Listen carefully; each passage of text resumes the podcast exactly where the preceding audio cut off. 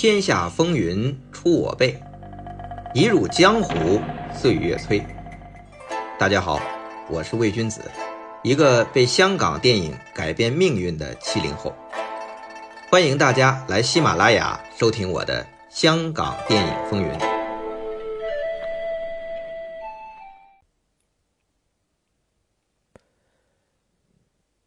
话说邵氏公司的中流砥柱。大导演李汉祥被新加坡国泰和中国台湾省的联邦国际两大公司策反，决定从邵氏出走，自组公司。这邵氏兄弟公司啊，是不会让出股份与员工合伙的。他对李汉祥被竞争对手撬走是非常恼火，所以邵逸夫直接拿出合同威胁。这下反而激怒了李汉祥，更加坚定了要步亦师亦友亦对手的严峻的后尘，在国泰的支持下自己创业做老板。至于和邵氏的违约费，就由国泰支付。那邵逸夫睚眦必报，当然也不会让李汉祥好受，因为有之前的合约限制。李汉祥在香港开公司是很受约束的，那就干脆跑到台湾成立国联影业。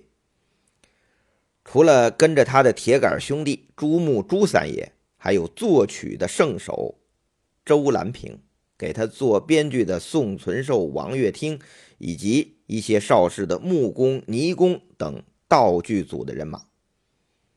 本来还有一位当时最红的演员凌波。可惜啊，被邹文怀、何冠昌来了个缓兵之计，让李汉祥先付十万港币定金。结果，李汉祥背后的两大公司国泰和联邦居然互相推诿，错过了最佳时间。其实啊，凌波本来也没打算走，正好你还怪不得我了。凌波没走，李汉祥倒是带了新人江青去台湾。这江青不是蓝屏啊，是台湾、香港的演员江青。那李汉祥后来力捧这个江青主演《西施》等片，与珍珍、汪玲、钮方宇、李登辉并称国联五凤。我们前面讲过，在此之前啊，因为梁山伯与祝英台获得巨大成功，李汉祥接着筹拍《七仙女》，本来。还是凌波和月帝原班人马，但是月帝见所有人都捧着凌波，冷落了自己，就投奔电茂去了。那谁来演织女呢？那邵氏定了新人方莹，但是李汉祥眼睛毒，看中了练舞蹈出身、帮方莹设计身段动作的江青。本来邵逸夫也答应让江青。顶替方莹演出织女，但随着李汉祥出走，带走江青，这事儿本来也就不了了之了。哪知道在电懋的支持下，李汉祥决定把七仙女作为自己国联的创业作，用江青演织女，钮方宇反串董永。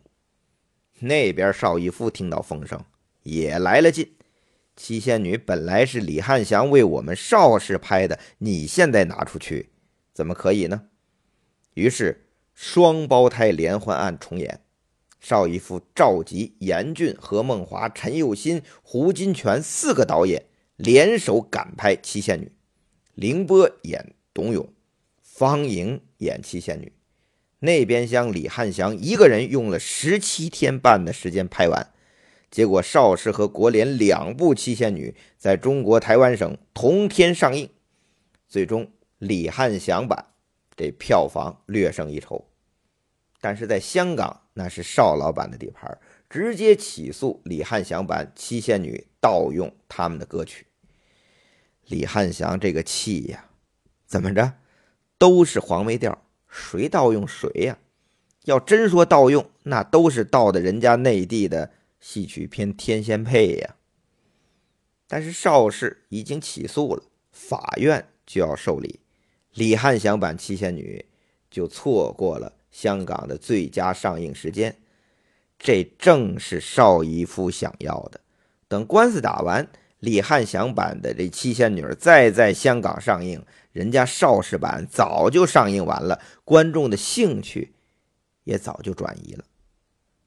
这就是邵逸夫的手段。这七仙女的双胞胎大战，除了邵逸夫出招狠辣，让李汉祥心惊肉跳，还有一个不爽的地方，就是他的拜把子兄弟胡金铨，也是邵氏抢拍七仙女的四位导演之一。李汉祥心里不爽啊，这小胡你不跟我一起离开邵氏也就罢了，啊！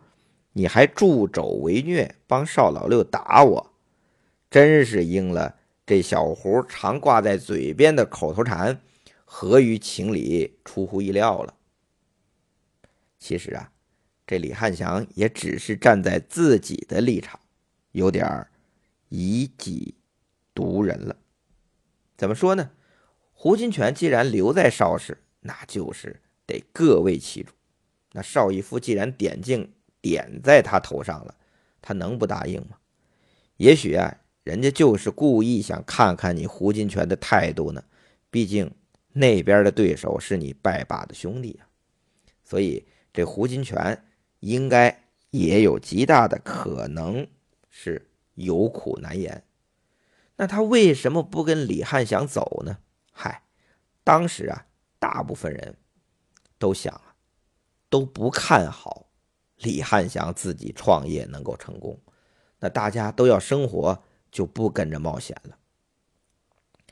确实啊，这李汉祥自己一创业，就发现是困难多多，其中最难受的是发现自己背后啊，这支持公司不太靠谱，就是这国泰。首先是合作的合约一改再改。和之前陆运涛答应的完全不一样。到开戏的时候啊，这投资方国泰是迟迟不付款，发行方联邦是迟迟不结账，这让李汉祥是左右为难，前后受阻。好好一个导演的艺术家啊，变成了焦头烂额、天天等米下锅的制片总经理，这是何苦来哉呀？那有人问了。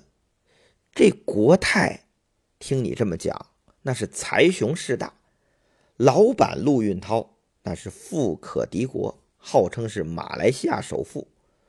这陆运涛的父亲陆佑是第一代马来西亚的开拓者，那马来西亚的矿产、树胶那些丰富的物产都掌握在陆家手里。到陆运涛接手他父亲的遗产，他发展的更是壮大。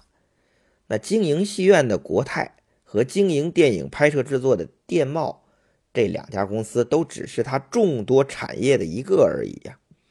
所以邵氏和电贸大战期间，陆运涛曾经放过话，他说呀：“咱们也别打了，只要邵逸夫和邵任梅愿意，你们开个价，他绝不还价。”他直接把邵氏兄弟在南洋的戏院和香港的片场以及所有机构和物产，我全买下来。由此可见，这陆运涛多豪气啊！但问题是啊，既然国泰这么强大，为何在和邵氏对战期间屡屡居于下风呢？再加上李汉祥和他们的合作后，才发觉，哎。怎么有点不太靠谱啊？这到底是什么原因呢？很简单，邵氏是老板邵逸夫坐镇亲自指挥，无论成败，他都可以自己扛，自己担责任。那电贸的总经理是职业经理人啊，凡是不敢担责任，有事儿就向上汇报，请大老板拿主意。而且这大老板还不在香港，远在南洋。那个时代也不像现在啊，可以电话会议，可以云会议。那这样一来，邵氏那边六老板是当机立断，电贸这边还在请示汇报呢，这样就容易贻误战机。尤其是大家打仗的时候，电贸这边老板还远在新加坡打电话了解情况呢。那边邵逸夫已经召集公司全体导演赶拍《梁山伯与祝英台》《啼笑姻缘》这样了。那李汉祥叛逃邵氏和国泰谈合作条件的时候啊，这老板陆运涛为表示重视，倒是亲自来香港和李汉祥当面洽谈了。李汉祥回忆说啊，他当时向陆老板提了十二个问题，那陆运涛的回答。一律是英文单词儿，OK，半个 no 都没有，那是真干脆。同时，陆运涛还和李汉祥说，将来大家合作之后啊，账目都是公开的，不明白的地方或者有疑问的地方，可以随时提出查询。李汉祥当时啊是挺感动，也挺高兴啊，但是，一旦和国泰的具体主管对接合约的时候，就完全不是那么回事了，总是改来改去。李汉祥虽然很不爽，但那个时候他已经和邵氏决裂了，开弓没有回头箭，只好糊里糊涂签了约，只等着将来能再见陆运涛的时候，可以好好谈谈。因为职业经理人啊都怕担责任，但是只要老板发话，一言九鼎，还是可以改变的。我们说说这个陆运涛，接触过陆运涛本人的，都说他是英国绅士作风。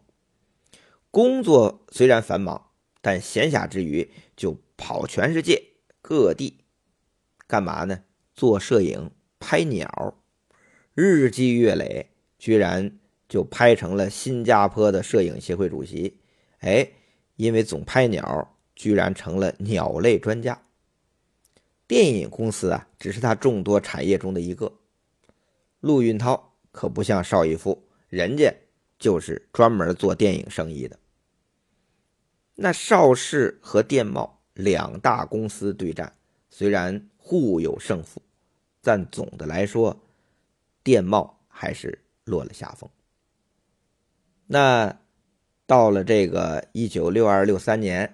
哎，这电贸公司的总经理钟启文，这个时候啊，被公司的众多女演员和员工联名告状，说这钟启文为了捧他的绯闻女友丁浩，居然亲自上阵做导演，给他拍了什么一段情，引发了公司的公愤，说你这是公器私用，用电影一段情谱写你生活的一段情。这是个小插曲，但是陆运涛也正好借这个机会撤掉了钟启文，让自己在新加坡的老搭档啊周海龙接任电贸总经理，由以前的遥控变成现在的直辖。他直接御驾亲征，空降香港，亲自游说林黛和李汉祥为电贸效力，给粤语片名导演秦剑。成立专拍国语片的公司，同时接见延揽李丽华、陈厚、岳帝、李梅众多和邵氏合作的明星。啊，消息传出啊，震动全港电影界。传到邵氏兄弟公司，当然也是军心动摇。但邵逸夫啊，这六老板呢，犹如诸葛亮稳坐八卦阵。那看上去是相当的稳，但是心里慌不慌啊，就不知道了。这还不算呢。一九六四年，亚洲影展在中国台湾省举办，除邵逸夫等影坛名秀出席之外，陆运涛也带着新任电贸总经理周海龙和新婚不到九个月的妻子周淑美女士莅临。这是陆运涛首次来台。除了惊动整个台湾电影界，台湾政府也抱有非常大的期待。为什么呀？陆运涛何许人也？马来西亚首富，电影只是他庞大上商业帝国的一环呢。陆运涛来台湾，完全可以洽谈除电影之外更广阔的商业经济的合作呀。所以，对于港台电影界来说，陆运涛来台是个大事儿。这个大事儿对很多人来讲啊，有人不开心，有人就很开心。有一个人特别不开心，而另外一个人就特别开心。特别不开心的那位就是邵逸夫。亚洲影展啊，以前都是他邵逸夫的阵地，再不济也是和电贸平分秋色。但这回陆运涛一来，这所有风头啊都被他抢走了。人家可是只要你开价就能买下整个邵氏兄弟的。超级富豪，电影就是人家随便玩玩的，人家这种商业大鳄，怎么跟人家打呀？看陆运涛这心气儿，是要在电影这块使劲啊，后面邵氏的日子可就不好过了。所以邵逸夫不开心，他特别开心的那位是李汉祥，他和国泰的公司这个签约啊。是签的不太清楚，国泰的打款啊也不太痛快。可是他李汉祥国泰的超级大制作《西施》马上就要开拍了，这部戏成本高达新台币两千多万，比邵氏同类的历史大制作《王昭君》《杨贵妃》的成本啊高出三倍，必须得到国泰的鼎力和及时的支持才行啊。李汉祥那时候被国泰的具体负责人磨的啊，是没什么脾气了，就想等陆运涛来台，两人当面详谈，现场办公，解决资金压力。所以李汉祥很开心。陆运涛首次来台湾，果然是受到热烈欢迎。他先和港九自由总会的领导人胡进康。台湾电影制片厂厂长龙芳和联邦国际的老板夏维堂会面，啊，他答应拿出不低于美金五百万投资台湾的电影事业。这五百万美金在当年可是天文数字。陆运涛眼睛都不眨，他还请台湾制片厂和联邦国际一起支持李汉祥的国联在台湾大展拳脚。联合中国香港和台湾省的力量，将华语电影推向国际。这种视野胸襟啊，我觉得啊，跟他打了多年的竞争对手邵逸夫，可能这个时候都不在陆运涛的法眼里。一九六四年六月二十号，亚洲影展结束后，台湾官方。邀请电影同行参观当地风景。陆运涛提出想去台中参观雾峰故宫的国宝。那前面我们提到，他和台湾电影制片厂和联邦国际关系密切，所以啊，就带着电贸代表团和台制厂厂长龙方和联邦国际老板夏维堂一起飞往台中。那邵逸夫也来台湾，也参加亚洲影展了。他呢，当时是和台湾中央电影公司走得非常近，所以啊，他们就去了金门参观军事基地。反正陆运涛也没邀请他，邵逸夫啊，这两家就各自行动游玩。那在六月二十号这个当天啊，陆运涛还计划啊参观完之后。下午就赶紧飞回台北，因为他订了在圆山饭店，啊多少席，晚上宴请电影界同行。